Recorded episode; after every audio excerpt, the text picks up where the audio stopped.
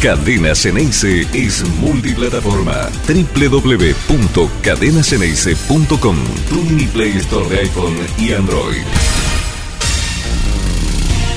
Un poquito más clara tampoco las cosas, que aunque todavía no las tengo claras. Fue un partido raro. eh, eh, bueno, me hacen un gol, los dos goles muy rápido y pues no, no rápido, sino que la jugada del penal no había llegado y el segundo gol casi terminando el primer tiempo y bueno, no, el, el tercero y el cuarto evitables, raros y la verdad que desconcertado el equipo intentó recuperarse pero no, no pudo, ¿no? porque cada vez que se atacaron eh, hicieron gol. Qué raro en este Boca de estos tiempos. ¿Qué es lo raro?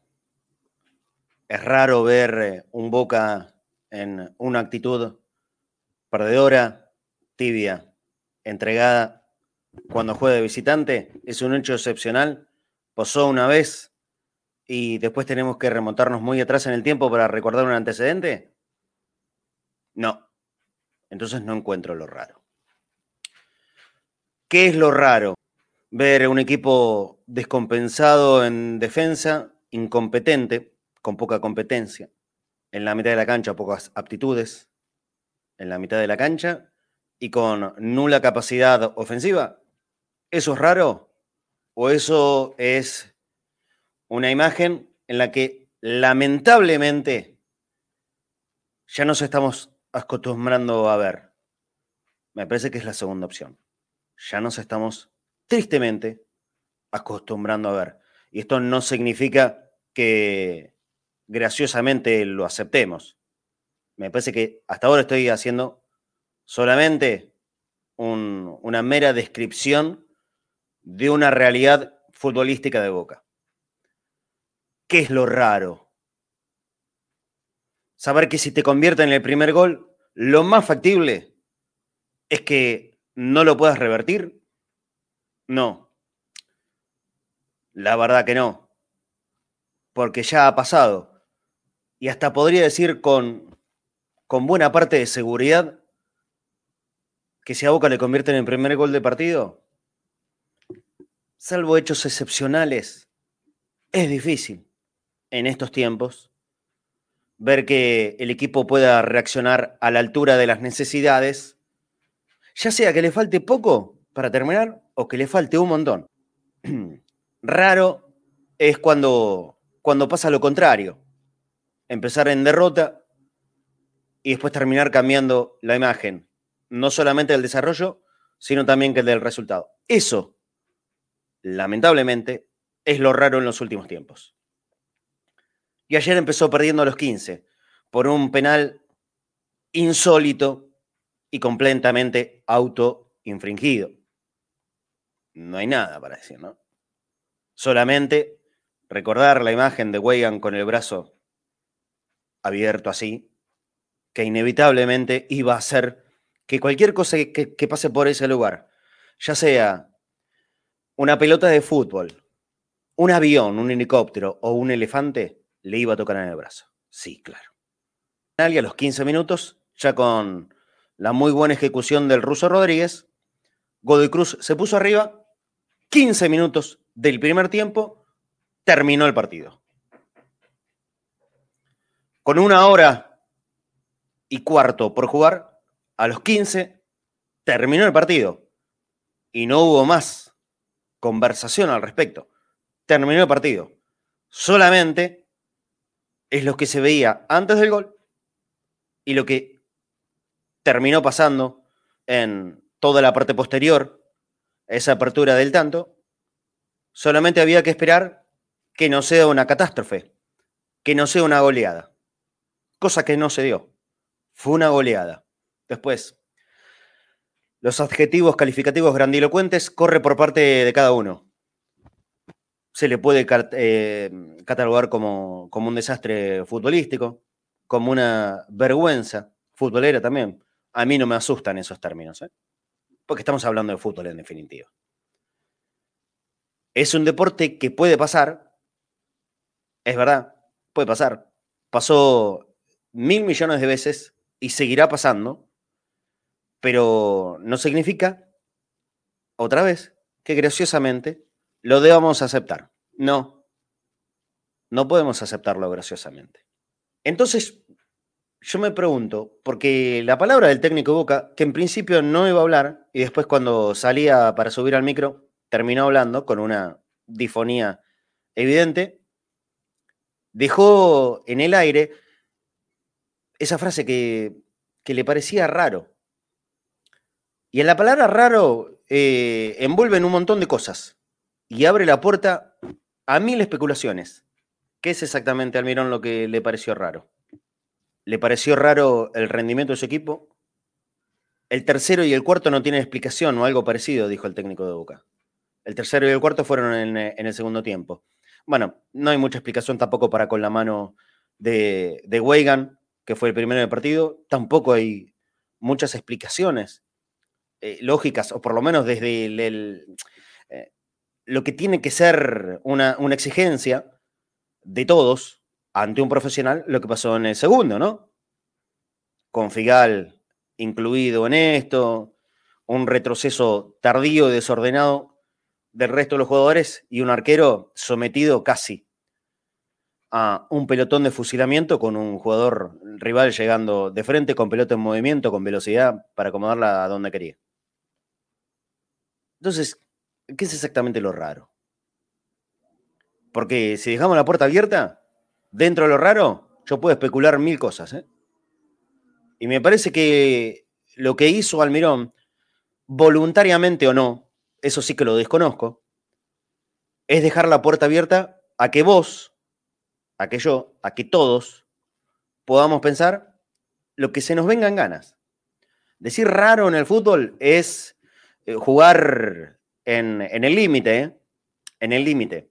¿Qué quisiste decir, Almirón? ¿Desconfías de algo? ¿Qué es lo que te resultó raro? ¿Te resultó raro los goles? ¿Te resultó raro cómo jugó tu equipo? ¿Te resultó raro cómo lo defendieron? ¿Te resultó raro cómo, cómo lo jugaron? ¿Te resultó raro el planteo que elegiste? ¿Qué es exactamente lo que resultó raro? No sé. A mí. A mí últimamente me está cortando mucho la capacidad de sorpresa. O sea, no me parece raro casi nada. Boca está haciendo un campeonato muy malo. Boca está haciendo un campeonato que se lo debe cuestionar desde todos los sectores posibles. El principal cuestionamiento tiene que salir desde lo interno. Yo me pregunto si en lo interno están en, condiciones, o por lo menos en, en la atención necesaria como para cuestionarse lo que está pasando, o creen que, bueno, está bien, es un mal campeonato, puede pasar. Que sí, claro, puede pasar, sí, sí, de hecho pasa pero salimos seis veces campeones antes. No, cuidado, porque a mí me parece que es muy peligroso ese discurso. ¿eh? Eh, repetirlo y, sobre todo creérselo. ¿eh? Si, queremos acomodar tal vez en, alguna respuesta para, los de afuera, digo, los de enfrente, los rivales, y hasta por una cuestión de esta, esta lucha, batalla política permanente que hay en el club, bueno, hasta ahí te lo puedo aceptar. Ahora, mentirnos entre nosotros, entre nosotros mismos no. ¿eh? Grave sería que lo creamos. Grave sería que eh, podamos resolver o creer que esto se puede resolver diciendo, eh, bueno, che, tampoco es para tanto, salimos a veces campeones. No, no, no, no, no, no, no, no, no, no, no, no, no, no, no, no, no, no. Hay forma de poder quedarse en eso. Pues si no, no estarías mirando la realidad. La realidad es el hoy. Siempre la realidad es el hoy. Y el hoy marca que Boca está incluso fuera de la segunda copa. ¿Qué quiero decir? Lejos de la clasificación a la Libertadores y fuera de la clasificación a la Sudamericana. ¿Está imposible el acceso? No, no está imposible. Jugando como ayer, es mucho más que imposible todavía. Mira, yo soy un tipo acá que en general eh, trato de transmitir un, mensaje de cierto optimismo. Eh, porque sí, porque ¿Saben qué creo? Muchas veces que, la mala onda generalizada nunca, nunca lleva a un buen camino o a, un buen lugar. Pero por supuesto que no me gusta mentirle a nadie ni mentirme a mí mismo. Entonces hoy no puedo tener una mirada eh, optimista al futuro de corto plazo. Siempre remarco esta cuestión. A Boca le faltan tanta cantidad de partidos que significan tantos puntos y esto te puede eh, posicionar, acercar y o alejar de la chance del el ingreso a la Copa Libertadores. Siempre hablamos de la Copa Libertadores, digamos, eh, va rodeando esa misma cuestión, ya sea para la Copa misma, obviamente, y para, con los campeonatos argentinos, que ojalá alguna vez entienda, que son los que clasifican, los que te clasifican a la Copa Libertadores. Es tan malo lo que está haciendo Boca en este campeonato argentino que todavía tiene chances, ¿eh?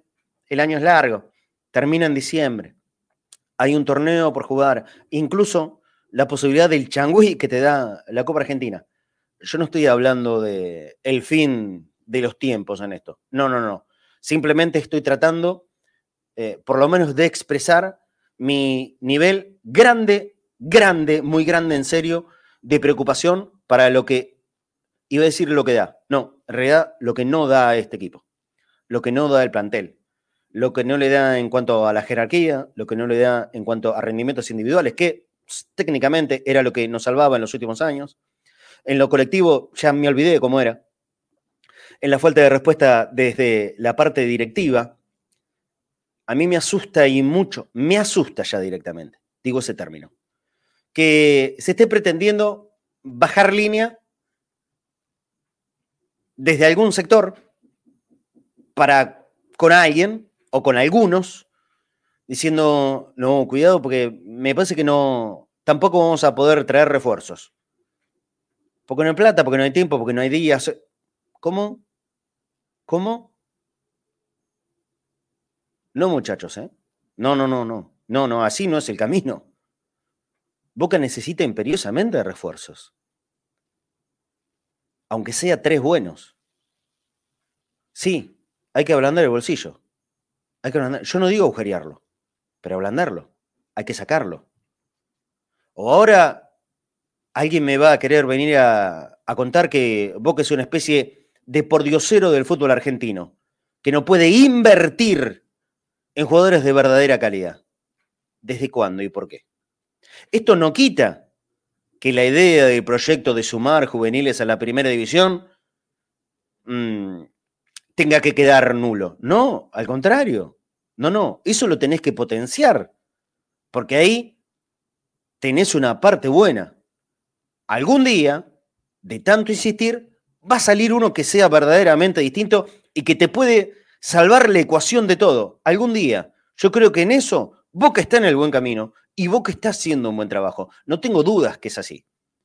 Pero no alcanza. Y ya está evidenciado. No alcanza. La responsabilidad es de los jóvenes que están haciendo eh, algunos sus primeras armas, otros no tanto, otros ya tienen un arsenal encima pero siguen siendo jóvenes. ¿La responsabilidad total de ellos? No, no. No, porque también hay que entender que la responsabilidad no es de uno o de unos. La responsabilidad es de absolutamente todos. Los jugadores no quedan afuera, no pueden quedar afuera. Porque los jugadores se mantienen y los técnicos pasan. Entonces los jugadores nunca pueden quedar afuera de la responsabilidad barra culpa, si querés llamarlo. Por supuesto que los técnicos tampoco. Ni Russo, ni Bataglia, ni Barra, ni ahora Almirón quedan exentos de responsabilidades. Por un principio básico, aceptaron ser técnicos de Boca. Boca es el equipo más importante del país. Cuando, cuando te pones la chaqueta de ET, es una figura esto, vos sabés a dónde te metes. Entonces, creo que lo primero que habría que, que comprender cuando ocupás ese lugar preponderante en todo el fútbol de América es, muchachos, tratemos de trabajar seriamente y de a poco ir sacando las excusas para el costadito. No digo meterla abajo de la alfombra, porque siempre, siempre puede haber atenuantes para una o para otra cosa. Pero el atenuante nunca puede ser la explicación. Y hoy la sensación que da a veces es que los atenuantes, ahora decimos, tema lesionados, en otro tiempo, tema árbitros, es la explicación a todo. Y no, ¿saben qué? Me parece que en este último tiempo la explicación real a todo lo que está sucediendo es que Boca juega mal. Boca juega decididamente muy mal. Y lo peor de todo esto, lo peor de todo esto es que hay algo que se repite de forma sistemática. Cada vez que sale la bombonera, y esto no solamente está pasando con Almerón, ¿eh? había, recuérdelo, había pasado con Ibarra, había pasado con Bataglia y había pasado también con Russo. Hay un patrón, hay un eje que se va repitiendo. Algo pasa en la cabeza de los jugadores de Boca que no funciona de la misma manera en Bransen 805 que cuando salen de esa dirección de la ciudad de Buenos Aires. ¿Qué es lo que pasa? ¿En serio? Tenemos todos los que estamos cercanos a Boca, por lo menos desde el sentimiento como mínimo, que aguantar y soportar que cada vez que no se juega en la cancha de Boca tengamos que hacer una especie de rezo colectivo para el equipo, para que el equipo no nos muestre una imagen cercana al terror, como pasó anoche en Mendoza. Yo no sé por qué pasa. No tengo ni idea, no tengo explicaciones. Y tampoco hay explicaciones desde adentro. Creo que ni siquiera nadie le ha preguntado, porque ¿y en qué momento tenés lugar para preguntarlo? Pero la verdad es que existen eh, dos bocas. El boca de la bombonera y el boca de afuera. Y no es que el de la bombonera justamente sea un equipo que regale rosas, ¿eh? En cuanto a virtudes futbolísticas. Pero por lo menos corren a veces. Y cuando no corrieron, o cuando estaban jugando decididamente muy mal, Hubo un sector grande de la bombonera que se levantó en una sola puteada. ¿Casualidad o no? Para mí nada de casualidad, pero fueron 15 minutos en donde el equipo reaccionó y le dio vuelta un partido que hoy, al día de hoy, es lo que le está salvando el pellejo a muchos. Y cuando digo muchos, incluyo a jugadores, a técnico, a consejo de fútbol y a dirigentes el haber revertido en los últimos 10 minutos del partido contra Deportivo Pereira en la bombonera por la Copa Libertadores y de esa forma ser el paso fundacional de la clasificación a los octavos de final, hace que en este momento, hoy, muchos no estén pasados a de huello. Estamos hablando siempre, por supuesto, en términos futboleros, deportivos. Se entiende lo que digo, ¿no? Acá no vamos a la literalidad. Les pido, por favor. ¿Cómo se soluciona? No lo sé. No lo sé. Nosotros somos comunicadores, informadores, eh, casi que como una ayuda para describir qué es lo que pasa. No es nuestro, nuestro lugar, no es nuestra ocupación, no es nuestra responsabilidad. y yo también, por supuesto, me hago cargo. No tengo una más puta idea de cómo se arregla esto. Aquí hay profesionales que ganan muy bien, ¿eh? que ganan muy buena guita, que se tienen que hacer cargo de solucionar este momento futbolístico penoso de Boca. Ayer dije y hoy repito, el equipo me dio vergüenza.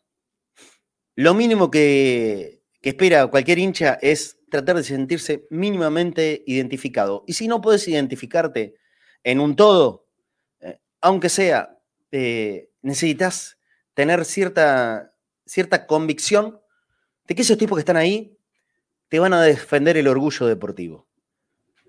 Y la verdad es que, a menos que ahora ustedes aquí me escriban, no, la verdad que yo sí, yo lo sentí. Yo creo que ningún hincha de boca se puede haber sentido ni representado ni defendido en nuestro orgullo deportivo. Que les confieso, es lo que más me duele, más que los puntos, que me preocupan mucho, más que las derrotas continuas, que por supuesto que me preocupan muchísimo, que, el ver un Boca derrotado cada vez que vamos a jugar de visitante o muy cerca de la derrota cada, vez que vamos a jugar de visitante, esa, parte es la que a mí más, eh, más me duele en el alma. Eh, el de saber que el orgullo que llevamos los hinchas de Boca, de sentirnos y de sabernos, y no es que aquí hay una, una construcción de una, de una verdad que no exista. Los hinchas de Boca llevamos con orgullo aquella historia de la hidalguía y de la defensa los colores y del de pelear y el de la garra y el de nunca temer luchar, que es una frase emblema de nuestro himno. Bueno, hoy yo no sé si Boca teme o no teme luchar. Lo que estoy seguro es que de esta manera, como están jugando y como lo hicieron anoche contra Godoy Cruz, no lucharon un carajo. A los 15 minutos bajaron los brazos y de esa manera nos llevaron a todos los que amamos a Boca, a tener una noche olvidable, tristísima, y que por lo menos a mí me dio mucha vergüenza. Saludo al flaco Fornés, les digo lo siguiente, no dormí nada, ¿eh? dormí dos horas con... De, y, todavía tenemos mucha bronca acumulada, qué sé yo, hay tantos temas para hablar. Antes de, distribuir la pelota para, con, el flaco y con Nico, eh, le digo a todo el público en general, hoy a las 9 de la noche, eh, ustedes van a tener dos horas, todos ustedes, todos los que nos están escuchando, los que están en el chat de YouTube, los que estén en Facebook, los que estén en Twitch, los que estén a través de la aplicación en este momento, todos dos horas de micrófonos abiertos de Cadenas Ceneice, de 21 a 23, entre bosteros. Eh, yo ya dije, creo que todo lo que tenía para decir. Dos horas de opinión de ustedes. Lo que quieran, ¿eh? De verdad, lo que quieran. Siempre manteniendo una mínima línea de respeto. No me voy a asustar con ninguna puteada eh, que no sobrepase el límite de, lo normal, que ustedes lo sabrán comprender, por supuesto. Eh, pero en estos momentos también uno tiene ganas de decir, pero la puta que lo parió. Claro. Y yo no voy a cortar ningún mensaje que, tenga que ver con, con, una puteada que tiene que ver con nuestro alma futbolera. ¿Se entiende? Dos horas, hoy de 21 a 23, ustedes van a opinar de todo, acá en vivo, en Cadena Saraice. Flaco querido, ¿cómo andás? Buen mediodía. Eh, mira, las caras, ¿no? Las caras que tenemos todos. Estamos, bastante demacrados. Yo no sé si tiene que ver con, con haber dormido poco y, o por, por estar masticando bronca. La verdad, yo estoy masticando mucha bronca desde anoche, flaco. Eh, hola a todos. Eh, te digo la verdad, ¿no? Yo no, eh, a ver, tengo una angustia, no tengo bronca, tengo una angustia ¿Mm? eh, terrible, terrible. La verdad no, no, me la puedo sacar y, la cabeza me va, me viene, me va, me viene. Porque lo raro, ¿no? Como dijo mi lo raro es que esto no es la primera vez que sucede. No. Recordemos cuando Riquelme lo bajó del micro, recordemos un par de situaciones. No es la primera vez que sucede. Lo raro es que nadie hace nada para que esto no suceda más. Y lo más raro es que a la mayoría de estos jugadores los trajo el consejo. Y yo creo que al que te da de comer no se le muerde la mano, nunca. Y lo más raro es que el hincha de boca lo está permitiendo. Y que nosotros somos bosteros, ¿no?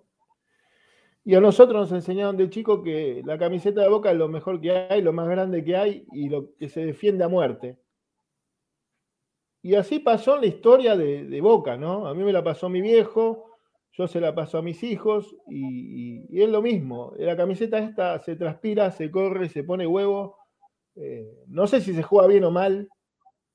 Tratamos de jugar lo mejor posible, pero siempre se transpiró. Y siempre eh, fue con honor y con orgullo. Y hoy eso no está.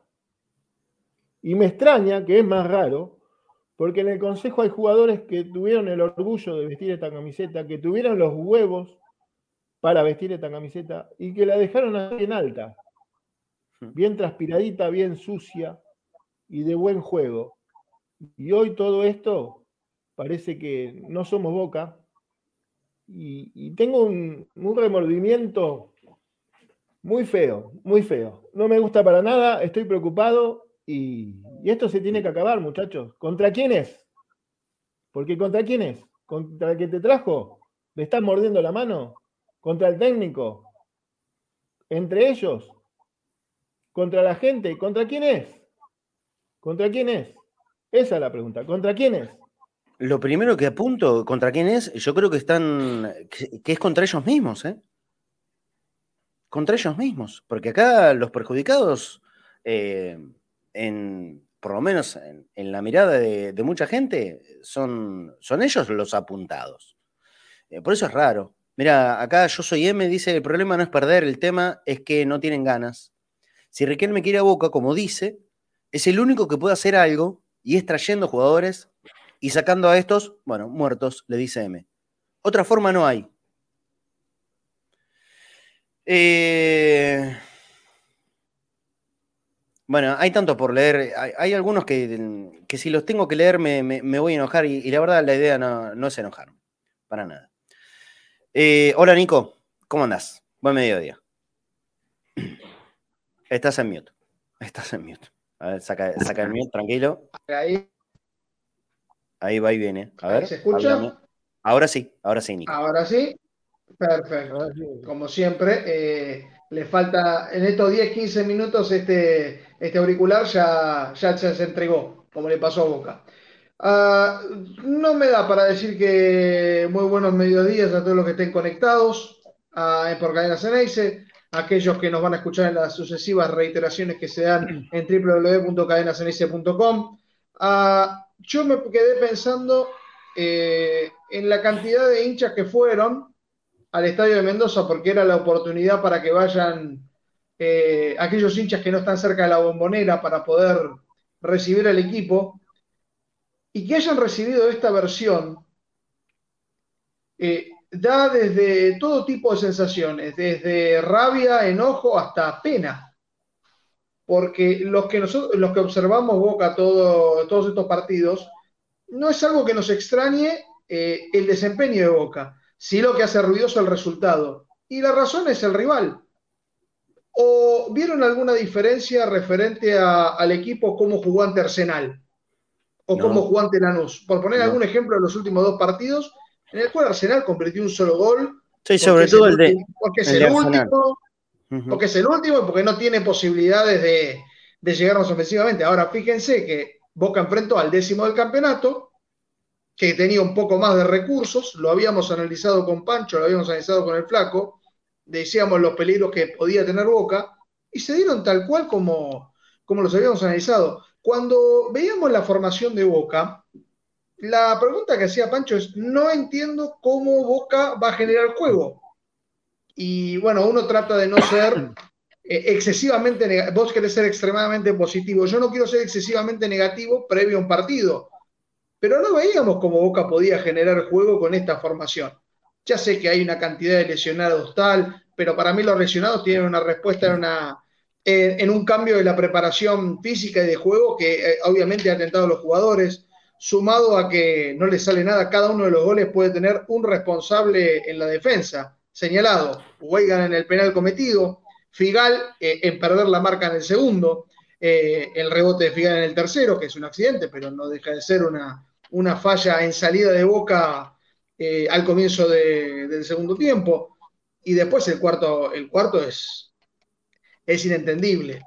Lo que yo no, no es un partido raro, es un partido que Boca viene reiterando. La diferencia es la contundencia del resultado. Y la otra frase de Almirón, que dice que no tiene explicación. Eh, sí, eh, este rendimiento de Boca tiene una explicación. Lo que pasa es que no nos agrada saber la respuesta de cuál es esa explicación. Y la explicación es que el equipo no, no se lo ve con un funcionamiento. Las pocas cosas que fue encontrando Almirón las fue, la fue deshaciendo. Lo observás en los cambios que ha realizado.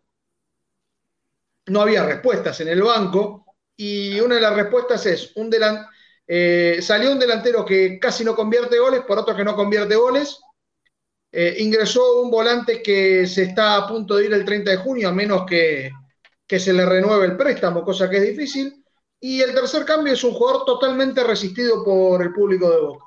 De manera de que Boca esté actualmente como está futbolísticamente, sí, tiene una explicación. No nos agrada la respuesta de la explicación, pero la tiene. Mm. Tal vez un- una forma de resumir, si es que uno que, que no vio el partido o que, o que no vio imágenes, que siempre puede haber algún hincha que, que esté laburando o que se tenía que dormir temprano, porque hoy, hoy el mundo sigue, ¿no? El mundo sigue rodando.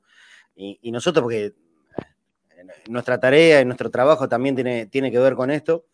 eh, entonces, si tenemos que dormir dos horas para hacer el programa, bueno, no importa, dormimos dos horas y vamos, y viajamos y volvemos de Mendoza y estamos acá, pero podría ser un- una forma muy, muy perfectamente descriptiva de lo, que, de lo que dejó el partido, de lo que fue Boca en el partido, el cuarto gol. El cuarto gol es, es abrumador. Eh, eh, pero eh, te deja, te deja boca abierto porque decís, bueno, listo, mira, ¿cómo jugó Boca contra Godoy Cruz? Mirá, te muestro el cuarto gol, listo, ya está. ¿Mm? Ese Roncaglia, ese Roncaglia impávido casi a la puerta del área grande. Eh, ayer tuvimos una transmisión nosotros, un espanto, un espanto. Lo, pedí disculpas anoche y lo vuelvo a pedir ahora a la gente que, que se bancó una transmisión que no es normal. Eh, ustedes como oyentes tenían todo el derecho de decir, no, la verdad, muchachos, son un mamarracho. Váyanse a la mierda, voy a escuchar otra cosa. Y no lo hicieron, se quedaron con nosotros, así que lo, agradezco. Eh, porque fue toda nuestra, fue toda nuestra. Y en el segundo tiempo, ya sin relato, sino haciendo una especie de comentario de secuencias de lo que iba, iba pasando, yo creo que en el momento del cuarto gol hice como una especie de interludio largo de unos cuantos segundos, diciendo a la gente, el cuarto gol de Godoy Cruz. No lo puedo creer. Claro, no lo podía creer porque no podía entender cómo, cómo ese jugador que estaba en la, casi en la puerta del área grande dejaba pasar la pelota. Nosotros tenemos una serie de GIF preparados, a ver si, si podemos lograr eh, zafar de, los cortes, ¿vieron? Como por el tema de derechos de imágenes. Tenemos una serie de GIF. Eh, y hasta musicalizado y todo. Porque, porque es muy cercano a,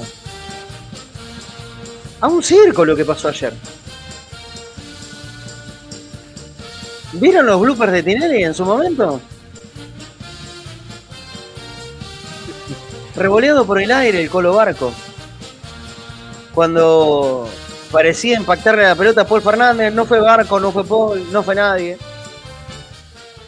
Paul bufando al cielo, el Colo Barco aterrizando, casi de espaldas, pobre, se mata.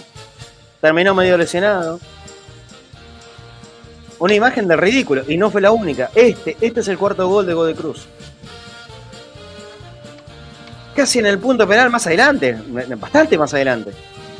Ron Caglia, al cual le ganaron la posición de una forma ridícula y absurda. Y después, el número 17 de Godecruz, Conechny. Conechny, sí. Definido con la tranquilidad del mundo, como si fuese una cena de fulbito de barrio. Acá visto desde otro ángulo. De fulbito de barrio, muchachos. Esto nos pasa a nosotros, gordos, que no nos podemos mover en las canchas de fútbol 5, a nosotros nos puede pasar. A un jugador profesional de ningún equipo, pero mucho menos, con la camiseta de boca, este circo, no, es intolerable. Es intolerable. Y no, es la primera función de este circo. Porque no, vos pensás que claro le ocurrió a Roncaglia, uh, fue un accidente y le pasó a Roncaglia. Eh, no es la primera vez que le ocurre de perder la marca totalmente, y te estás olvidando una jugada primordial, y por supuesto esta, la de, la de Varela, que la resume final partido. Sí. Eh, la, que pierde Figal, la que pierde Figal cuando el partido está 0 a 0 es inentendible. Y además que, haya tenido que cortar Genés eh, a último minuto porque si no era el primer gol de Godoy Cruz. Es decir, ya había tenido advertencias Boca al respecto de este accionar y es algo que se viene reiterando. No es un, no es un accidente este partido. Eh. Eh, es una consecuencia de malos pasos que viene dando Boca en estos últimos partidos. Miren, ¿no? Visto desde otro ángulo, esta, esta escena del pelotazo de Weigan directamente a la cara de Varela que lo noqueó. Lo noqueó, pobre Alan en ese momento. Alan que jugó muy mal. Y Weigan que, que jugó un partido, bueno, seguramente el peor, creo, desde que debutó en la primera. Hizo todo mal Weigan. Y no pusimos en esta serie de GIF, eh, que está cercano a, una escena, a escenas circenses, la mano, ¿no? Esa mano inexplicable de Weigan, que significó empezar a perder el partido. De ahí en adelante todo lo que ocurrió. A los primeros 15 minutos no, habían sido gran cosa, pero era dentro de un marco de relativa paridad. A partir de ahí se terminó todo. Circense todo lo que ocurrió ayer. ¿Se creen que este tipo de cosas, cuando pasan solamente durante un partido, eh, pasan por consecuencia de, los astros o de la casualidad? No, ni en pedo. Pasa porque hay descontrol. Boca era un equipo descontrolado. Me quedo con una frase que dijo ayer Gonzalo Zuli y coincido. Yo al Colo Barco le, le valoré mucho el, primer tiempo, con que sea era el único que, que me mostró un poquitito de, de, enojo. Estaba enojado el Colo Barco y quería, quería cambiar la historia. Quería cambiar la historia. Y estaba completamente desordenado. Empezaba por izquierda, después en un momento aparecía como enganche, apareció como número 9, después haciendo, era un eh, extremo que hacía diagonales y se chocaba hacia el otro sector. Estaba apurado, pero ¿saben qué?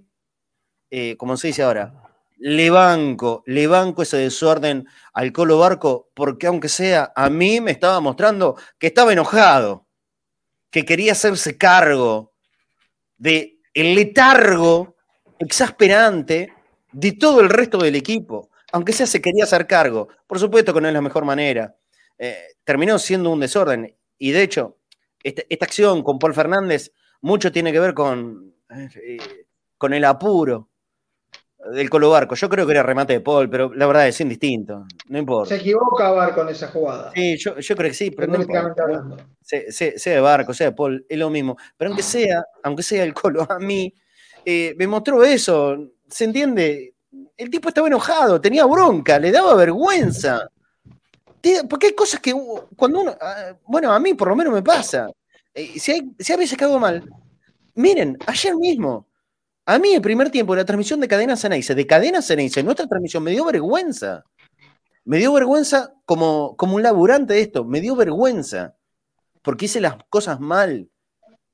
Hicimos las cosas mal, hicimos las cosas mal nosotros. Entonces a mí me dio vergüenza, porque yo trato de entregarle, o todos mejor dicho, tratamos de entregarle un producto serio a nuestro público. Y lo que hicimos en los primeros 45 minutos como transmisión no fue serio. Entonces a mí me dio vergüenza. Bueno, entiendo que muchos jugadores debieron tener este, este sentimiento también, porque lo que hicieron en la cancha fue para que les dé vergüenza. Por lo menos es lo que se veía desde afuera. Yo no sé si ellos lo sienten, ¿eh? no lo sé, lo desconozco. Ojalá que sí, ojalá que sí, porque significaría que hay algo que se les mueve internamente. Chicos, algunos no son tan chicos, pero lo digo genérico, soy más grande que el más grande de cualquier, de, que cualquiera de los integrantes de este plantel. Chicos o muchachos, están teniendo probablemente el máximo orgullo de su vida, que es vestir la camiseta de boca. ¿Por qué están dejando pasar la oportunidad? ¿Qué les pasa? ¿Qué es lo que les pasa en la cabeza? Eh, para mí sería muy fácil venir acá y exponer al aire eh, las fotos de cuando los jugadores eh, están en boliche o comen asado o reciben a cantantes de, rap, trap, cumbia, rock, heavy metal y, y lírica. La verdad sería muy fácil. A mí los destrozamos a todos y se va la puta que lo parió. Bueno, no. Trato de hablar de juego, trato de hablar eh, de fútbol, eh, porque sé perfectamente que estas cuestiones de la salida de los jugadores ha pasado toda la vida. Ha pasado toda la vida. Evidentemente eh, lo manejaban con muchísima más inteligencia, nosotros no nos enterábamos, también son tiempos diferentes, no están las redes, no están las fotos, pero, pero tampoco pueden culpar, culpar a las fotos, porque muchos de los jugadores de hoy eh, los, exponen en sus propias cuentas de Twitter, de Instagram, de Facebook, de lo que mierda manejen. Pero claro, ahí está la billulla, ¿no? Ahí tienen parte de la billulla. Y ahí es donde yo también encuentro parte de la responsabilidad de, del club, de los dirigentes. Miren, en otros clubes no pasa. Y a mí no me gusta venir acá a compararme con tal o con cual. Pero en otros clubes no nos enteramos que hay jugadores que reciben a cantantes, a artistas, a traperos, a youtubers. No nos enteramos. No nos enteramos. ¿Y saben qué? Es mantener una línea de conducta. Si todo eso después, si vos recibís al cantante de esto o del otro, y después a la cancha vas, te rompes bien el orto, y ganan los partidos, quédate tranquilo que nadie te va a decir absolutamente nada. Pero si me mostrás la foto de cuando estás acá, de cuando estás allá, del auto deportivo, del kayak, de la mina, del boliche, del asado, del chorizo, del cantante, del bailongo, de la zapatilla, del gorrito, de la bufanda, del ojota, de la chancleta, del boxer, y después vas a llegar al día de partido y te arrastras en la cancha, todo eso lo vuelve todavía mucho más intolerable para la paciencia de los hinchas. Y tienen razón los hinchas, no tienen razón ustedes. Tienen razón los hinchas en enojarse hasta el más máximo de los fastidios. Porque si vos haces todo lo que quieras en tu vida y después vas el domingo y demostrás, eh, todos conocemos las historias, ¿no? Bocini no entrenaba nunca en Independiente. Pero ¿sabes qué?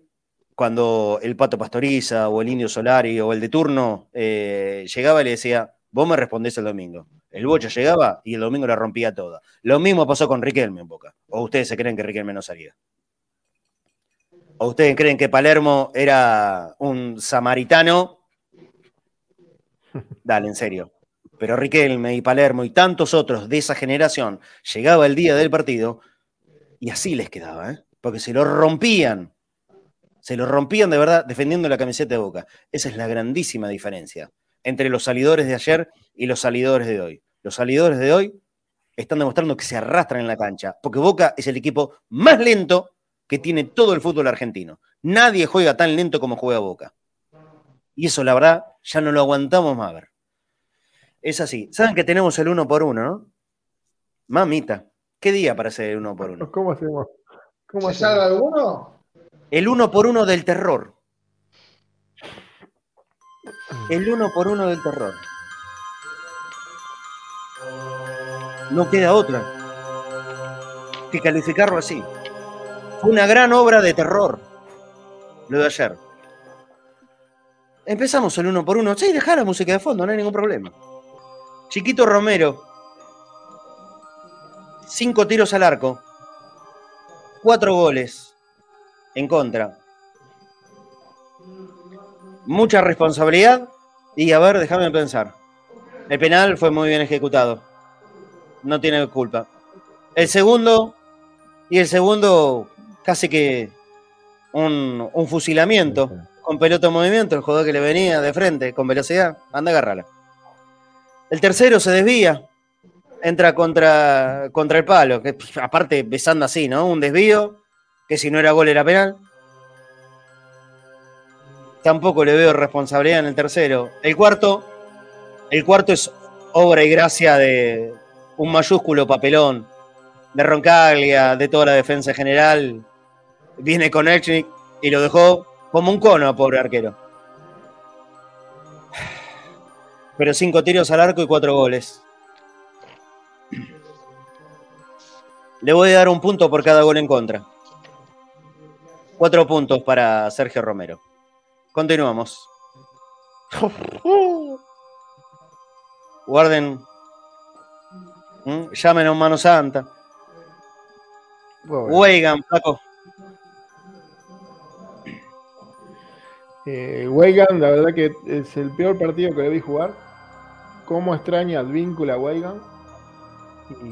Y, la verdad, no sé si parecía un jugador de, de ¿viste? Con handball que podés cubrir con las manos, todo eso. No sé, por eso yo digo, ¿contra quién es, muchachos? Porque no se pueden olvidar de, los fundamentos del fútbol. Por eso yo pregunto contra quién es. Y Weigan un 1. Un 1. La verdad que a mí Weigan es un jugador que, que no, no tiene a ver, no es un gran jugador, no es un gran jugador de fútbol, no es, un habilidoso, no es esto, pero Weigan es uno de los que transpira la camiseta la mayoría de mm. los partidos. Sí, cierto. Pero ayer se equivocó, se equivocó mucho, se equivocó mucho. Eh, no pudo salir de ese error. Weigan a veces comete errores y sale, ¿no? Con, transpirando la camiseta y metiendo, se gana el aplauso después del error. Pero ayer no pudo, no pudo salir de eso. Y, la verdad, eh, ¿contra quién es, muchachos? Yo a cada uno los, los agarraría porque decía, muchachos, ¿contra quién es? ¿Contra ustedes? ¿Contra el técnico? ¿Contra el consejo? ¿Contra Riquelme? ¿Contra Meal? ¿Contra la gente? ¿Contra Cadena Genese? ¿Contra quién es esto? Que me lo digan, porque esto no tiene explicación. Un uno para Weigan, no sé.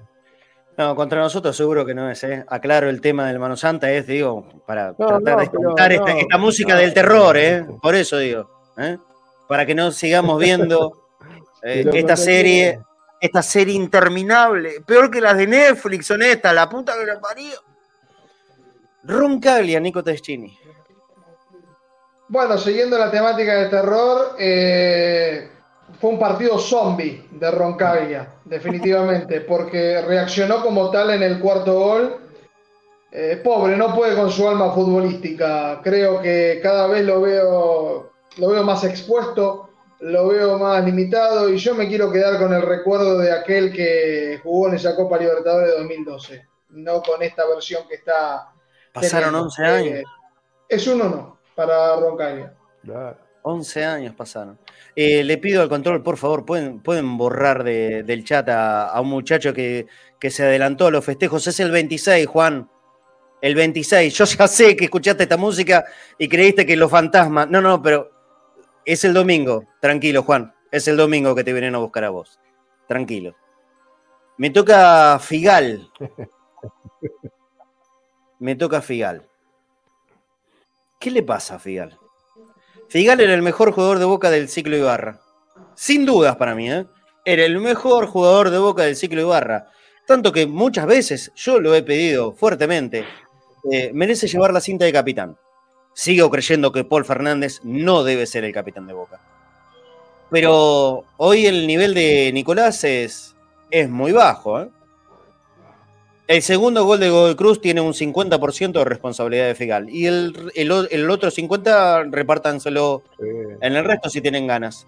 Pero el 50% del segundo gol de Godoy Cruz es esa salida eh, lejos, a destiempo y muy debilucha de Nico. Nico sabe cómo es esto.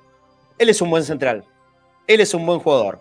Pero está pasando también un momento como la música. De terror. Dos puntos para Figal. Nahuel Genés o Genes, ya la verdad no sé cómo se lo acentúa. Tendríamos que preguntarle a él, ¿no? Como para poder respetar como corresponde el apellido. Nahuel hizo su debut eh, como titular en la primera de Boca. ¿Cómo lo viste, Flaco? Mirá, eh, es un chico, no lo voy a matar, no tuvo ayuda de nadie. eh, y la verdad para mí no, tuvo un buen partido, acostumbrado a, los que lo vimos un poco en reserva, a Genés. Eh, jugar con esta incapacidad de grandes, de grandes jugadores, como lo tuvo a Figal, lo tuvo al lado también a Paul, lo tuvo al lado a, a todos jugaron cerca de Genés pero para mí Genés es un 4 porque la verdad cuando un chico debuta así o, juega de, titular el primer partido y todo eso, hay que ayudarlo, hay que ayudarlo, hay que ponerle gente que lo pueda ayudar. Y la verdad que esa gente no estuvo en el partido, para mí Genés es un 4, un 4 nada más. Cuando juegan los chicos hay que ayudarlos y hay que ponerle jugadores con capacidad que los puedan levantar y que los puedan ayudar futbolísticamente. Y en Boca no, no está pasando eso. No está pasando Coincido. eso. Coincido 4 para, para Genés. con lo que dijo el Flaco Fornés, coincido. Le toca a Nico Tedeschini, Cristian Medina en la mitad de la cancha. Bueno, lo de Cristian eh, Medina eh, se repiten la- las mismas situaciones, le pone ímpetu, le pone ganas para jugar, lo tenemos como titular, pero no alcanza con simplemente poner a Medina de titular. Tiene que haber un funcionamiento a su alrededor que potencie sus virtudes. Eh, le tiró en el final del partido, fue el cambio por, por Ramírez. Eh, yo no quiero ser muy duro con, con Medina, pero estuvo a la par del equipo. Eh, como dije en posta, dentro de todo el barro en que está envuelto el equipo de Boca, al menos Medina pudo sacar la- las cejas. Un 4. Bien. Me toca a mí, Paul Fernández. Bueno, el, uno de los musicalizadores de la, de la noche de, de Mendoza, ¿no? Nada. Paul Fernández. No fue nada, nada de lo que se pretende, nada de lo que se necesita de un, de un líder, de un capitán, de alguien que se tiene que hacer cargo, porque Paul es de los grandes que deben hacerse cargo en estas situaciones. Y Paul no fue nada. Paul fue el toque intrascendente, continuo, al costado y atrás, al costado y atrás. Muy mal, pero muy mal, pero muy mal partido de Paul Fernández. Es inevitable. Pero para mí, junto con Weigan, fue lo peor del equipo. Un punto para Paul. ¿Qué le vamos a hacer? Ana Marela, flaco. jugar de 5 como quiere que juegue Almirón y no tener carrileros al lado, o no, o tener a un muchacho como Paul Fernández, que fue un cono, la verdad, eh, al lado, y tener un central como Roncagli atrás, y tener a un errático, un errático Fial se le hace muy complicado a Alan. Alan está en un bajo nivel. Eh, nadie lo ayuda porque no tiene nadie a lo costado que lo pueda ayudar. Y a veces Paul, eh, a Paul se le sube a caballito, le saca las pelotas que tienen que ser de Alan en vez de Paul recibir más adelante y llevar para adelante la pelota, que yo creo que es la función que tiene que hacer, si puede hacer alguna función en Boca. Alan está jugando muy mal, está muy bajo, para mí es un 3, pero no tiene ninguna ayuda de ningún lado. ¿eh? Es un jugador que lo queremos, lo estamos quemando, lo estamos matando. Y, Alan cuando juega con X y, y, Medina es otro Alan y con Paul no puede jugar. Yo creo que con Paul no puede jugar ningún jugador de Boca en este momento. Bien, la opinión del flaco Fornés. Ahora se viene el, el último integrante de la mitad de la cancha, que anoche fue el Colo Barco. Nico, ¿cómo lo viste? Qué, tristeza saber que Boca tenía un mediocampo de todos juveniles surgidos en Boca, porque Paul también lo es. Eh, es algo que no se daba hace mucho tiempo y, qué, tristeza me da el, rendimiento que ha habido. Eh, barcos revulsivos, barcos desordenados, barco intenta. Barco no está conectado con el resto del equipo y está bien que Barco no esté conectado con el resto del equipo porque intenta ser un, faro. Ahora, esa desorganización tiene que tener, ese revulsivo tiene que tener algo que lo alimente. Es la misma situación que con Medina. Eh, es tanta la frustración que nota Barco en esto que hasta interrumpe jugadas como la que le pasó a Paul Fernández y eso hasta puede costar una lesión. Y la verdad que que Barco se lesione por el ímpetu y por el choque que se da entre los jugadores es algo, es algo imperdonable. Yo le voy a poner un 4, que me parece que es generoso, porque yo creo que nadie está por arriba del 4 en un partido como este. Continuamos. Qué difícil. Me toca a mí. Oscar Romero. Miren, ayer me, hizo acordar a Andrés Ibarra, uno de los candidatos a presidente de Boca. ¿Qué tiene que ver una cosa con otra? Ah, ¿Qué tendrá que ver? Dirá alguno. ¿Qué, tiene que ver Andrés Ibarra con Oscar Romero? Oscar es el 10 de Boca, Andrés Ibarra está tratando de, luchar por ser candidato a presidente. ¿Os acuerdan que hace poco dijo que íbamos a ver al equipo en forma de holograma en la bombonera? Bueno, ayer vimos, un holograma, pero en Mendoza. Porque Oscar Romero fue eso. Un holograma. La intrascendencia más pura. ¿Qué es Romero? Otra vez, pregunto, ¿qué es Romero? ¿Cuál es el verdadero Romero? ¿El que nos cautivó de cierta manera? en su inicio de su paso por Boca y unos meses entrados también, que creíamos que, bueno, che, este, este viene con, la fuerza necesaria para hacerse líder. Este va a llevar y representar bien la 10. Sí, bueno, obviamente, nadie va a pretender que llegue a grandísimos niveles. Pero era alguien que, le iba a llegar con, holgura, sin problemas, y que no, iba, no se iba a dar una gran mano. Hugo Romero es, es esta versión de los últimos meses. ¿Cuál es el verdadero Romero? El de anoche fue un, holograma. Siempre insistiendo lo mismo. Recibir la pelota, hacer un rodeo, ponerse de espaldas al arco rival y tirar la pelota generalmente para atrás. Y si no tira para atrás, un cambio de frente, que a veces le sale bien y a veces le sale mal. Un partido en que fue nada, nada Oscar Romero. No aportó uno bueno. Yo no sé si aportó tantas malas, pero yo de un 10 de boca pido que aporte buenas. Y buenas no tuvo ninguna. Dos puntos para Oscar Romero. Continuamos.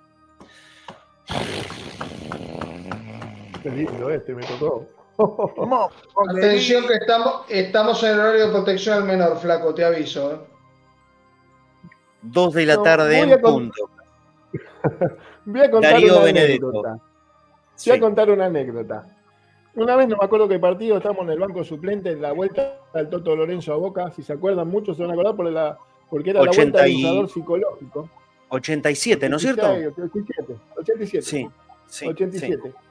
Y estaba el profe Dean también, porque lo había dejado, el flaco Menotti lo había dejado al profe Dean y el Toto lo, lo- lo sumó a su cuerpo técnico, como a Pancho Sá, a Mario Sanabria y a Lebra Mastrangelo. Y no me acuerdo qué partido era, estamos en el banco y el Toto le dice al profe Dean, profe, ¿quién es aquel que está allá parado a la punta izquierda? Con la voz que todos los jugadores que pasamos por el Toto Lorenzo vamos a poner la misma voz siempre. Sí. Y, y el profe Dean le dice, profe, está el jugador, Toto. Profe, dígale que se mueva porque va a pasar un perro y lo va a mear, ¿eh?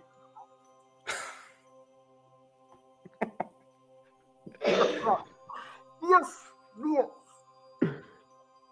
Pasó en el banco suplente eso. Y, y- y la verdad que esto, eh, esto es lo que es Benedetto si estuviera el Toto Lorenzo en el banco.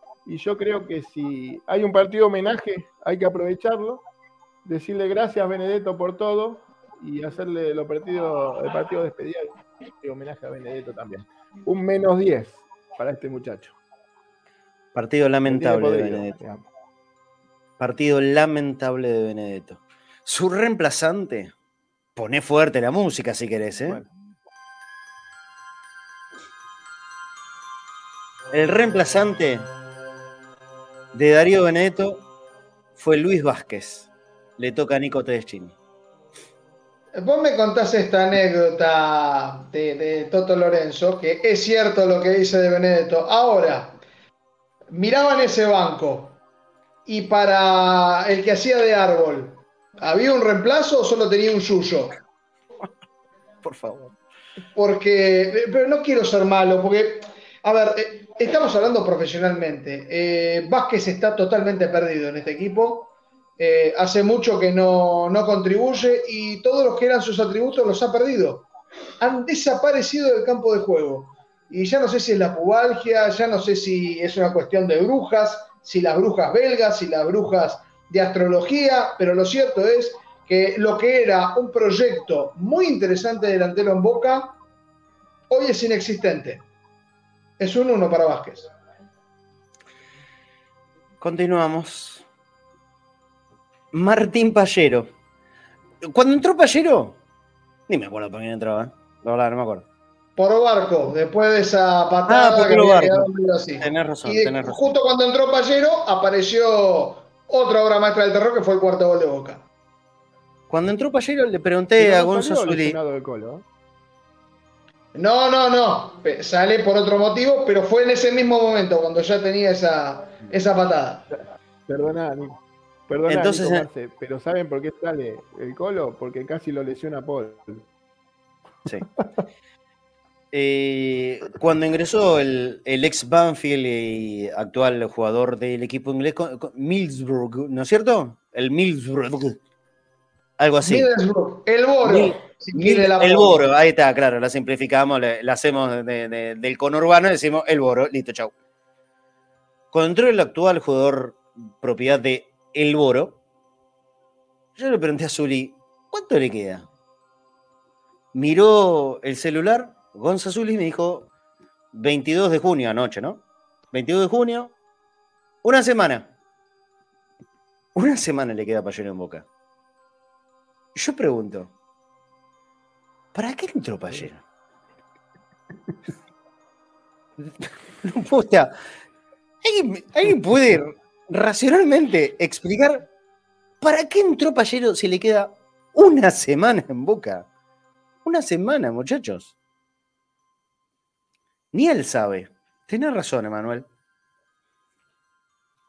¿Qué sé yo? No sé qué darle a Payero. Tres puntos. Porque me queda simpático la dentadura. Tres puntos. Se cortó el pelo a lo inglesito. Ay, del Boro. Podemos obviar el último porque yo creo que. No, no, no, no, no, no, paciencia. no, no, no, no. Definitivamente el flaco va a perder la paciencia. Hoy fue una sección musicalizada, así que listo, ya estamos jugados, ya está. Pasamos todos estos, vamos a dejar uno afuera. Ay, no. Claro. Flaco, eh, temo por tu No, salud con estos análisis. Pero, ¿cu- ¿cuál fue el motivo? ¿Cuál fue el motivo que tiene que entrar? ¿Que tiene firmado en el contrato que tiene que jugar tantos partidos por campeonato? Porque ¿cuál es el motivo? ¿Cuál es el motivo de que entre este muchacho? No sé. ¿Cuál es el motivo que se ponga la camiseta de boca? La lesión de Medina, que en lugar de quedarse sus últimos dos minutos decidieron reemplazarlo. Claro, pero ¿por qué? ¿Por qué? A ver, Medina se puede La quedar parado si estaban todos parados. Sí. Estaban- eran todos conitos. Eso. Éramos 11 conitos. ¿Para qué? Quédate Es parado. lo mismo. Quédate parado. ¿Por Esa es la gran pregunta. Yo coincido con esta pregunta del flaco. Claro, ¿Por qué? ¿Por qué? ¿Por qué y para qué? claro. ¿Para qué? Igual ent- dentro de los grandes éxitos de Ramírez, sí, en, en ese minuto y medio que jugó de partido, tu- tuvo una muy buena, no sé si la vieron. ¿La vieron? No, Que no vi nada. puede tranquilamente entrar en, lo- en los No, hits de. Ramírez. En un pase de un metro con cuatro centímetros, le erró al compañero y la tiró al lateral. Fíjense, por favor, busquen la imagen. Un metro y cuatro centímetros, exactamente. Lo medí así a ojo. Le erró al compañero y la tiró al lateral. O sea, va directamente al track list de los máximos hits de Ramírez, jugando dos minutos de partido. Qué va. Eh, bueno. No le quisiste poner puntaje, ¿te diste cuenta? No, ¿Signo de pregunta? Este, sí. yo me pregunto, que entre Ramírez. Que entre Ramírez no es pegarse un tiro no en los pies, sino tirar, pegarse un tiro en, la- en el pecho directamente. Ah, yo voy a Porque decir vos la decís, bola. entra Ramírez, bueno, tirá, pegate un tiro, ¿dónde querés? En el pecho, pegámelo, dale acá. Es increíble. Marcelo, necesito saber la reacción de la, de la hinchada de Boca, porque es una hinchada que generalmente la que se vio eh, no, no, no participa en la moneda, está muy alegre de tan solo ver el equipo. Eh, una cosa son las plateas y otra cosa es la tribuna. ¿Cómo, fue esa reacción? Está buena la pregunta que haces. Te voy a- eh, eh, porque es exactamente lo mismo que, que le pregunté a, a una persona que está relacionada con el mundo Boca. Eh, ¿Cómo estuvo la Popu? ¿Reacciones? Eso lo pregunté. Se lo pregunté ayer a las 1 y 17 de la madrugada. Nosotros recién salimos de la cancha. Me contestó hoy a las 9 y 20. O sea, el guacho habrá dormido, ¿viste? Se despertó. Hola Marce, creo que fue todo tan malo, pero tan malo, que las reacciones no llegaron a ser tan malas. Es como que no se entendía. Esto me lo cuenta alguien que estuvo en la popular, ¿no?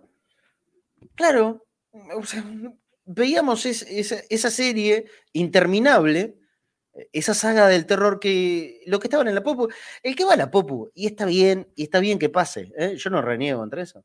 Eh, el que va a la Popu entiende que tiene que, que agitar, que alentar. Ayer hicieron una fiesta de bengala peligrosa. Le digo, hubo mucha gente con. Ojo con eso, muchachos. Hubo mucha gente con, eh, con camperas quemadas.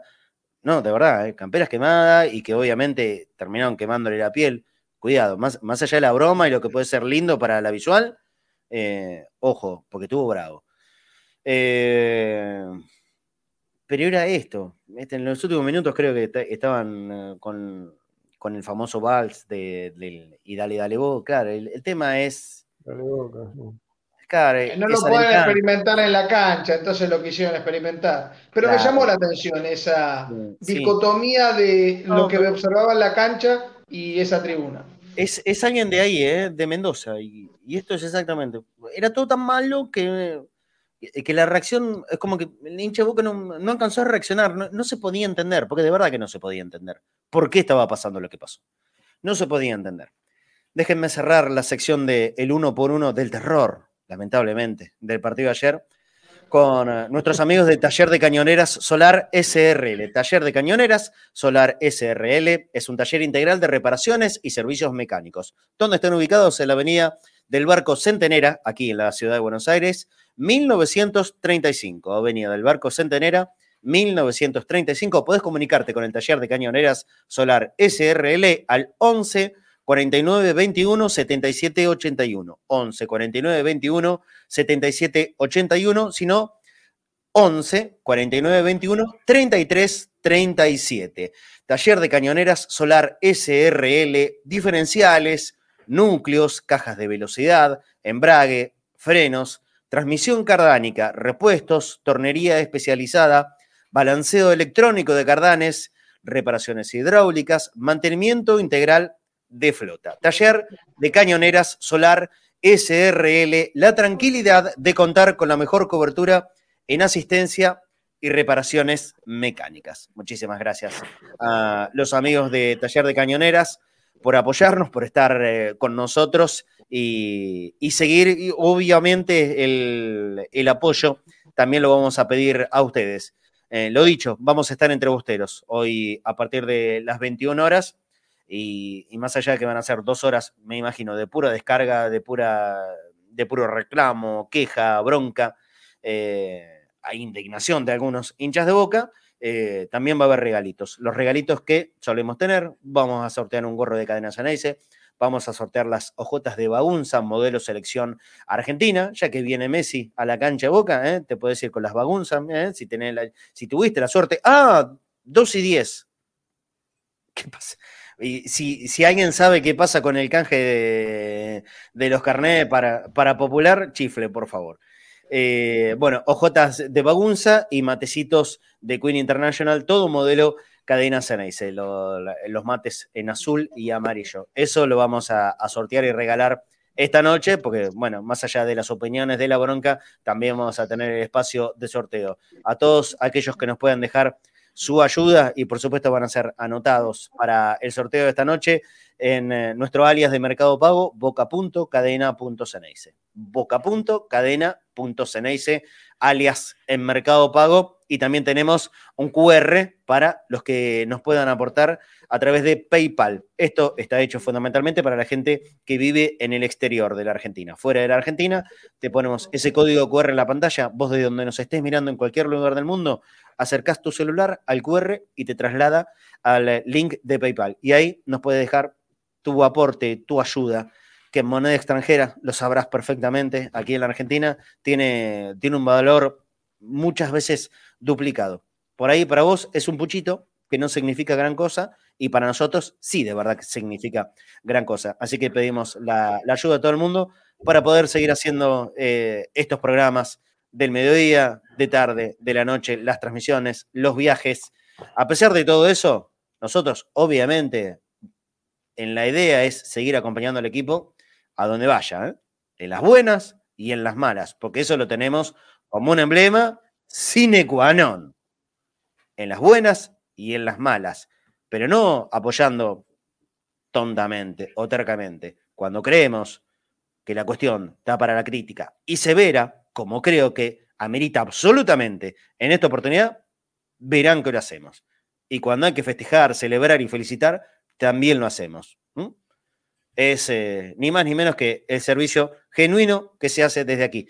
Es nuestra postura, es nuestra opinión, es lo que contamos al aire y es lo que entiendo muchos de ustedes, gracias a Dios, lo, lo han tomado de, muy buena manera. A ver qué me dice en, en privado, mandó Dani esto, es para la despedida de Román. A ver qué dice, ya estás en lista de espera, entrarás dentro de 21 minutos. Ah, bueno, esto es eh, así un genérico, ¿no es cierto? O sea, que ya puede entrar la gente a verificar si tiene o no el carnet habilitado, así es. Nico, ¿vos sabés tengo, algo de Tengo entendido que es así, estaba comunicándome con familiares que son socios que estaban también en la lista de espera. Eh, recordemos que esto iba a ser a partir de las 2 de la tarde.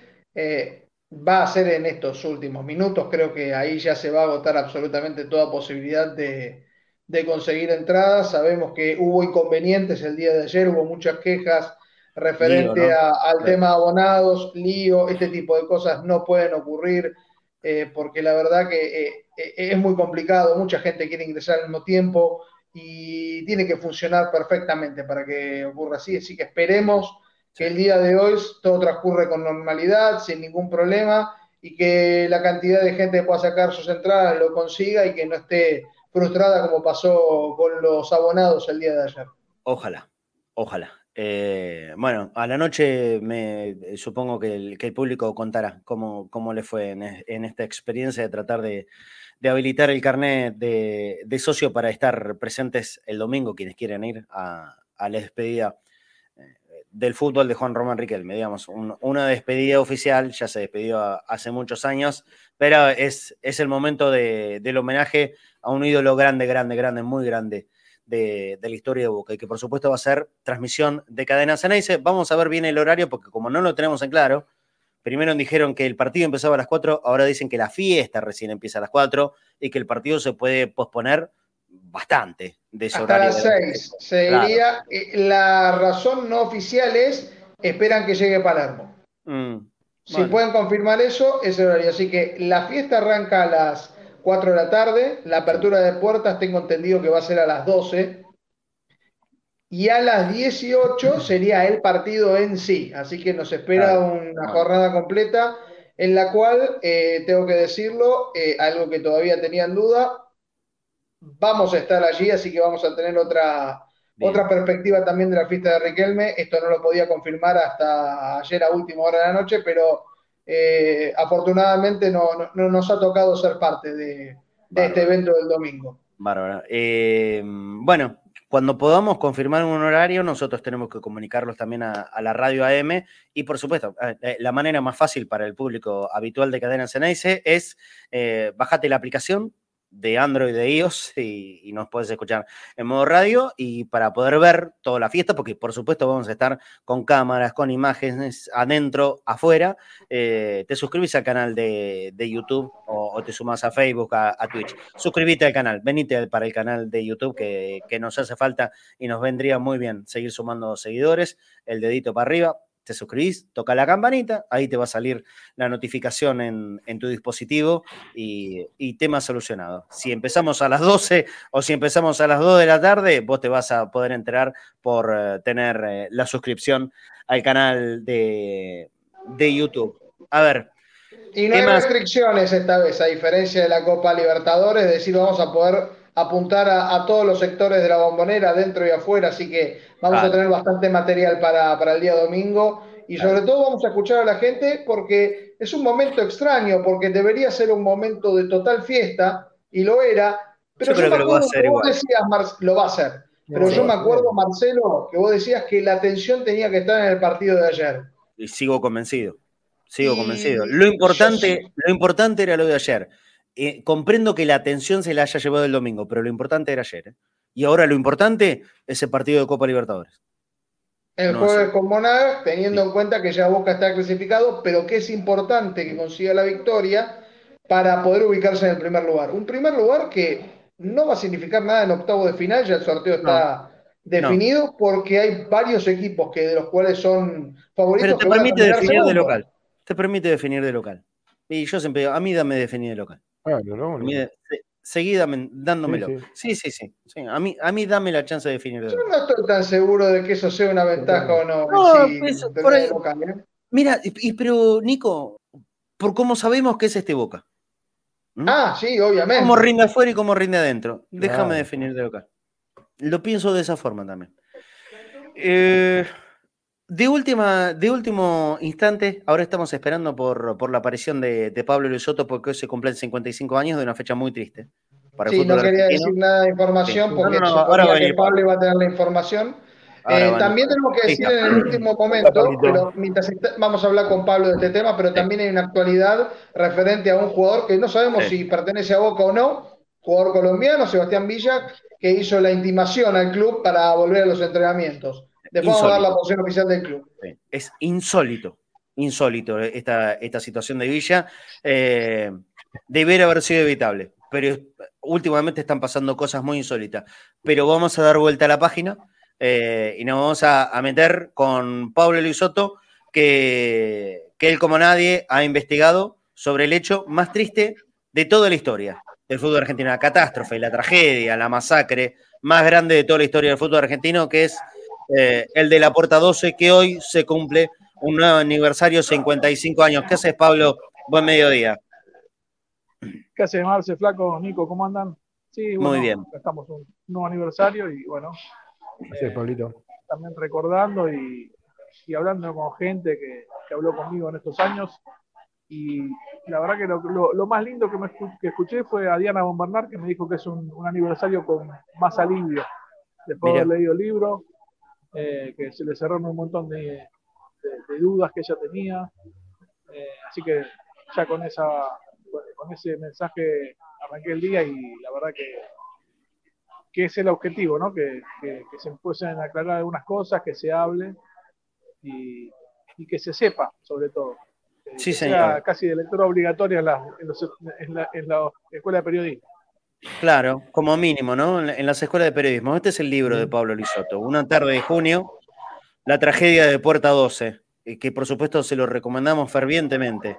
A todos ustedes se pueden comunicar con Pablo a través de, de sus redes sociales para poder leer este libro de, de investigación, más de 150 testimonios sobre lo que ocurrió aquella tarde de junio, un día como hoy, hace 55 años, en la Puerta 12.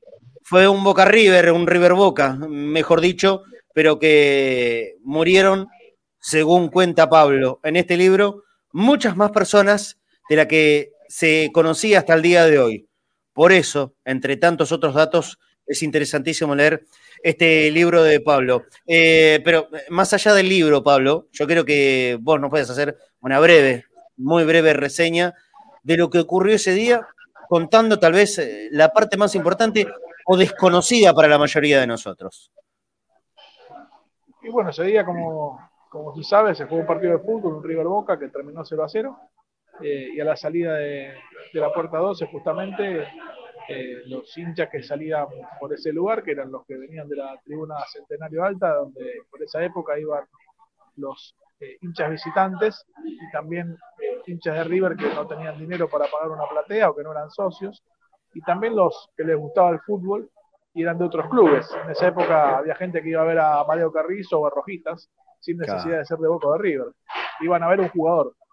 Eh, y bueno, y a la salida se encontraron con un pésimo operativo policial eh, y cuando salieron, cuando intentaron salir por la puerta, que estaba abierta y que no tenía molinetes colocados, se encontraron con una barrera humana de policías y atrás de ellos seis policías de la montada que tenían ganas de, como casi siempre sucedía, repartir sablazos para donde viniera.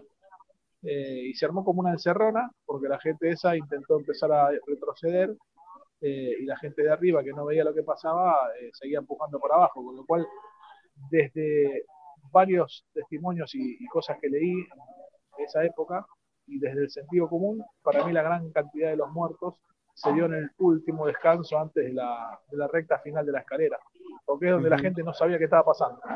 Los que estaban adelante de todos eh, posiblemente se, se recibieron un, un, sablazo, un palazo, un empujón, un, un, caballazo, por decir así. Pero los del medio eh, nunca supieron qué estaba pasando. Se empezaron a sentir apretados de adelante y de atrás. Y, y bueno, ahí empezó el, desastre de los que murieron asfixiados, los que murieron pisoteados, la desesperación por salir. Eh, y, y, bueno, y acá estamos. Eh, ¿Lograste llegar a una conclusión? A, a un, ¿Esto es lo que pasó? ¿O no lo pudiste lograr igualmente con la investigación que hiciste? Sí, yo llegué a una conclusión que la pongo al final del libro, pero que antes anticipo que es mi conclusión, porque el, el caudal de información que hay en las páginas del libro permiten que cada lector tal vez pueda sacar una conclusión diferente a la mía. No, uh -huh.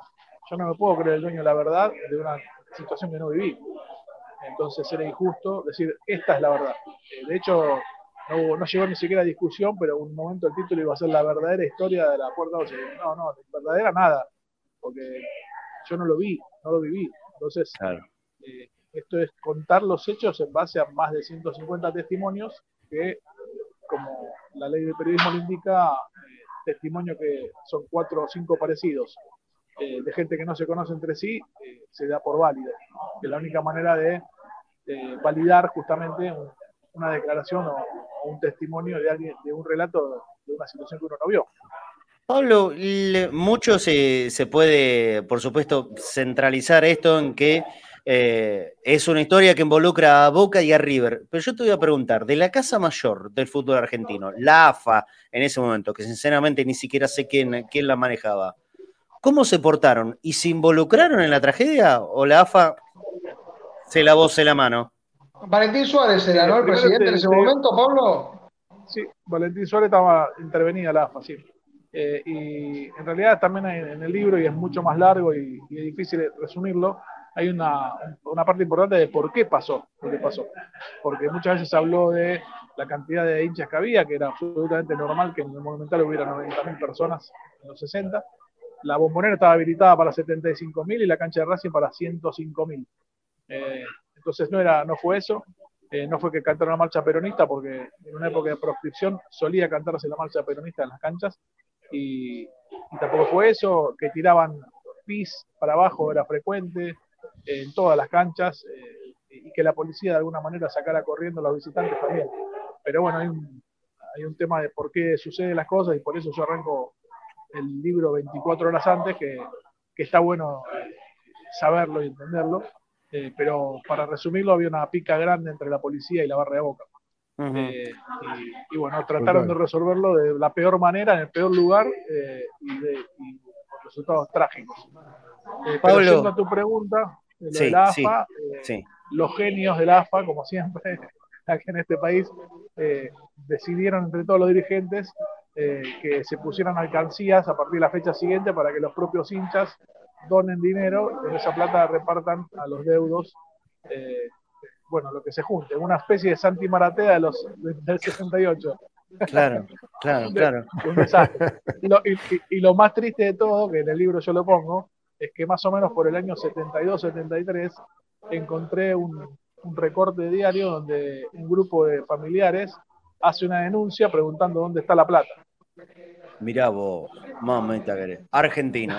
y, la justicia, y la justicia dice que en realidad nunca se armó, eh, parecido a lo de Santi Maratea, que nunca se armó bien ese fideicomiso o lo que fuere, con lo cual eh, no, no, hay no hay delito. O sea, alguien decidió donar plata y regalarle plata a un tercero y nadie es responsable.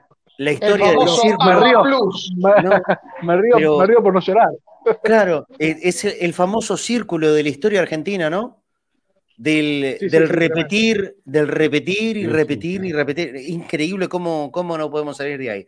Eh, cerramos, Pablo, porque veo que estás eh, en una reunión. Eh, ese famoso cantito, no había puerta, no había molinete, era la yuta que daba con, machetes. ¿Tiene gran parte de realidad? Y bueno, claro, los hinchas de Boca de River lo spoilearon eh, al, superclásico siguiente, a la semana siguiente. Incluso me cuentan gente de la barra de Boca que al fin de semana siguiente ellos empezaron a cantar esa canción y en todas las canchas se cantaba esa canción. O sea, hubo una solidaridad general. Por ejemplo, eh, insisto y no hago apología de la violencia, pero barras de boca me decían, nosotros eh, cagamos a palos a los estudiantes en todos los enfrentamientos. Pero al partido siguiente, eh, primero mandaron una corona, como casi todos los clubes, incluido River, que, hubo una fake news de que River estuvo de espaldas a la, a la, tragedia, y no es cierto, pero no quiero detallar ahí porque si no es interminable. Eh, pero gente de estudiantes mandó corona, se, se plegaron con el cántico, o sea, todos sabían lo que pasó, nadie quiso investigarlo. Qué bárbaro. Bueno. Y todas las hinchadas tienen un enemigo en común. Eh, después, más allá del fútbol, de las peleas entre hinchadas, siempre hay un enemigo en común. Y varias de las amistades que se han armado entre hinchadas se dio debido a enfrentamientos policiales. Estoy pensando en la de Lanús y Colón, por ejemplo. Sí, seguro. Gracias, Pablo. Y e invitamos nuevamente a la gente a, a, poder adquirir este libro, el de Pablo Isoto, una tarde de junio, que es la historia de la tragedia de Puerta 12, con muchísimos testimonios, con historia, con archivo, con investigación, muy bueno, muy serio, como siempre. Toda cosa que, haga Pablo Lisoto, para nosotros es un orgullo presentarlo. Y desde ya les digo, hoy a la noche, este libro de una tarde de junio lo vamos a regalar. Pero esto no por sorteo por los aportes, vamos a hacer un regalo para la gente que quiera leer. ¿sí? Esto queda fuera de los aportes. Los regalos de los aportes de, Mercado Pago eh, son el matecito, el gorro, las hojotas. Este libro, Una tarde de junio, va a ser para quienes de verdad tengan intención de poder disfrutar del libro, de conocer más de la historia, de los que disfruten de él. De eso se trata, ¿sí? Eh, va a ser un sorteo general, no solamente para, para, la gente que aporte. Gracias, Pablo, por este ratito y por, por el recuerdo, ¿no? De los 55 años de la mayor tragedia de la historia del fútbol argentino. No, gracias a ustedes por el espacio y bueno, eh, ojalá, como dije antes, que se lea mucho. Así que, ojalá lo lean y, después me comentarán qué les parece. Abrazo grande. Abrazo grande, amigo. Muy bien, Pablo Lisoto.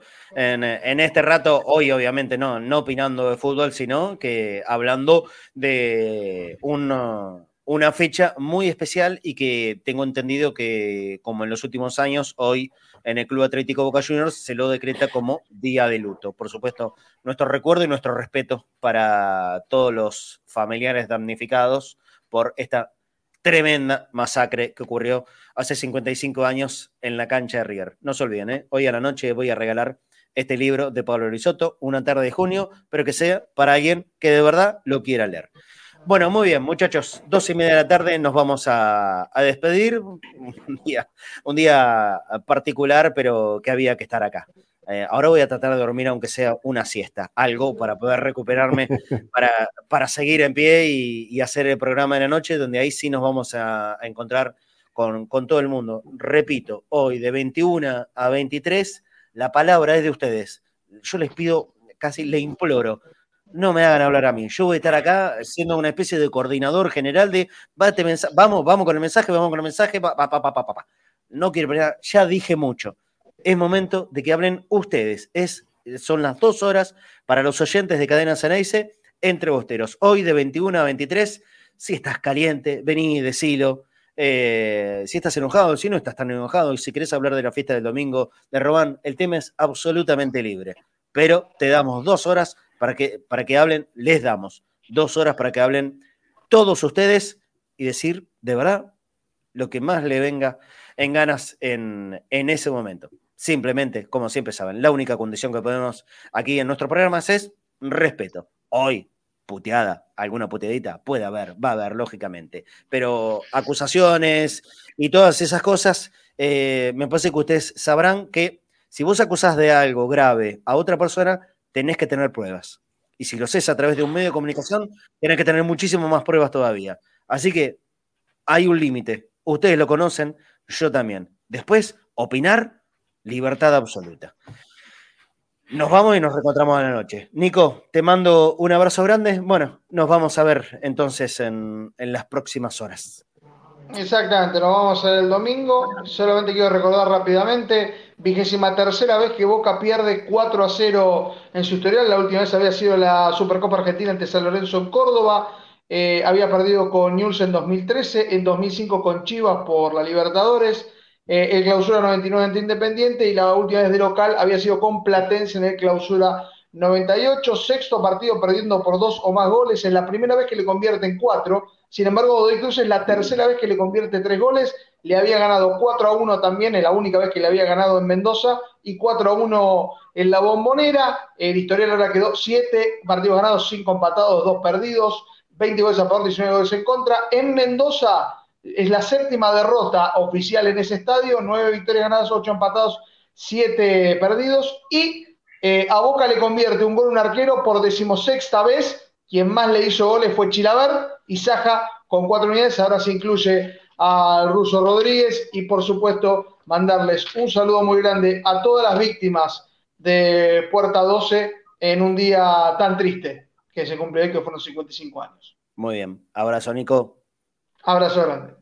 Abrazo, lo mismo también para, para vos, Flaco. Un, abrazo grande. Ayer, la verdad, no pude, me perdí el, el modo boca. ¿Cómo estuvo? con el piberío. Bien, lindo, lindo, lindo, lindo, lindo. La gente nos sigue como siempre, lindo, y, bueno, salió algo muy lindo, hablamos mucho, eh, hablamos del partido, o sea que el Atlético le gusta a mucha gente, tenemos bastante información, bastante información de inferiores, porque las inferiores hay un material muy bueno, Boca hace cinco fechas que suma más puntos que los equipos contrarios, de local y visitante, así que estamos buenos y vamos a sacar una estadística porque Boca viene en cuarta goleando con más de 3 a 6 goles en los distintos partidos y hay muchachos que están haciendo muchos goles y son delanteros, que a Boca le hace mucha falta.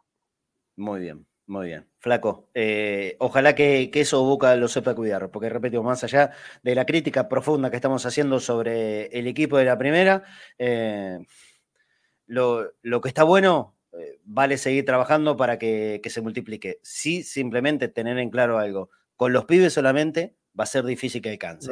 a los pibes, a los buenos que hay, porque hay muy buenos chicos, hay muy buenos jugadores, hay que rodearlos de, jugadores de categoría, pero de categoría de verdad. Y ahí la responsabilidad plena y absoluta será de los dirigentes de armarle un equipo competitivo en serio.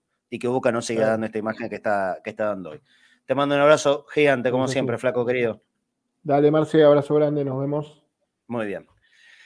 Eh, mira, está llegando un mensaje a la línea de oyentes que dice que es un amante de la lectura, de la historia del club y sobre todo de lo que pasa en Boca. Raúl, Raúl Ramallo, eh, bueno, te prometo que te voy a dar un libro vos, porque te ocupaste en mandar ahora un, mensaje a, la línea de oyentes. Así que, Raúl Ramallo, eh, este libro de Pablo Elizoto es para vos, quédate tranquilo.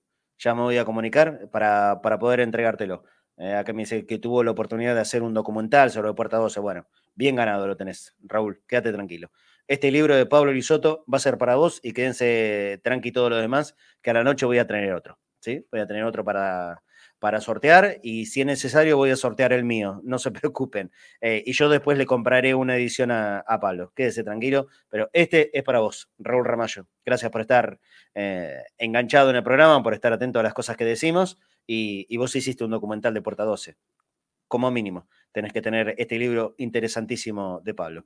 Eh, en, un rato más a la tarde me comunico con vos. Ahora voy a tratar de descansar un ratito. A la noche nos reencontramos. Sí, la idea es que a partir de las 21 horas podamos completar todo el programa de 21 a 23 con las voces de ustedes, de los hinchas de boca, opinando, desembuchando todo lo que quieran ya sea descarga, bronca, eh, angustia, queja, protesta, alegría, esperanza, eh, hacer alguna mención a lo, que viene el partido del domingo, seguir hablando de la primera, lo que quieran, de verdad, libertad absoluta para opinar lo que quieran. Hoy, de 21 a 23, entre bosteros, en Cadena dice el programa para los hinchas de Boca. No se olviden, va a haber sorteos para quienes nos puedan dejar una, una colaboración en Mercado Pago, boca.cadena.ceneice. Boca.cadena.ceneice. Ya, por ejemplo, eh, en el último ratito, Cristian Papola, muchísimas gracias. Y Astor, Astor Choren también, los dos, ellos dos, tanto Cristian Papola como Astor Choren, nos dejaron su ayudita en Mercado Pago. Les pido, boca.cadena.ceneice. Sigan sumándose, yo los voy a anotar y van a ser todos partes de, los premios de los regales, de los regalos. Eh, mate de Queen International, por lo menos un par de hojotas de Bagunza, modelo selección nacional, que están buenísimas, realmente muy lindas, y uno de los últimos gorritos que me queda de, de Cadena Ceneice, y otro libro, de una tarde de junio. Este está, está reservado para Raúl Ramallo. Gracias por acompañarnos en, eh, en un mediodía, me imagino, para ustedes, hinchas de boca, muy calientes, pero siempre lo mejor es, es pasarlo rodeado de quien comparte tu mismo sentimiento. Miren, en el modo radio, no mirándonos por la camarita, por YouTube, por Facebook, por, por Twitter o por Twitch, estuvieron 6.314 dispositivos conectados, celulares o computadoras. 6.314 dispositivos conectados. A través de una compu puede escuchar mucha, muchísima gente. Gracias a todos por estar, por marcarnos, por acompañarnos y por poder darnos otro día más. Un gran abrazo entre bosteros. Los espero en la noche. Chao.